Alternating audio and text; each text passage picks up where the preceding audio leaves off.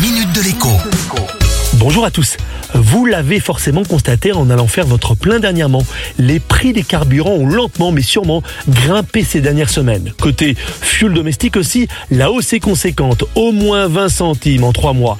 Le gaz n'est pas épergné avec une augmentation des tarifs réglementés de 6% au 1er mars. Alors la question qui brûle évidemment toutes les lèvres, c'est et demain?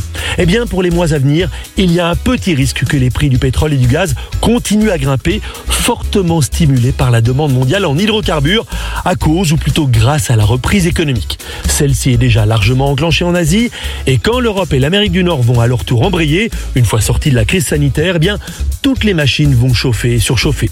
On pourrait se dire que les pays producteurs vont ouvrir en grand les robinets après les avoir fermés pour soutenir les prix. Rappelons quand même que l'an dernier, il y avait tellement de pétrole sur le marché que son prix avait atteint le cours inédit de 0 dollar à un moment. Oui, on payait même pour s'en débarrasser, faute de citernes pour le stocker. Alors fort logiquement, quand vous avez donné votre produit à un moment et que tout d'un coup tout le monde en veut, eh bien c'est tentant d'en profiter pour faire grimper les prix et se refaire ainsi une santé.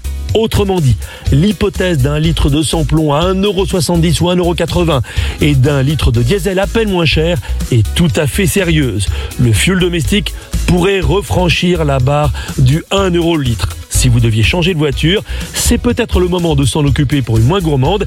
Et si vous pensiez à changer de chaudière, eh bien regardez aussi les aides disponibles cette année. La minute de l'écho avec Jean-Baptiste Giraud sur radioscoop.com et application mobile Radioscoop.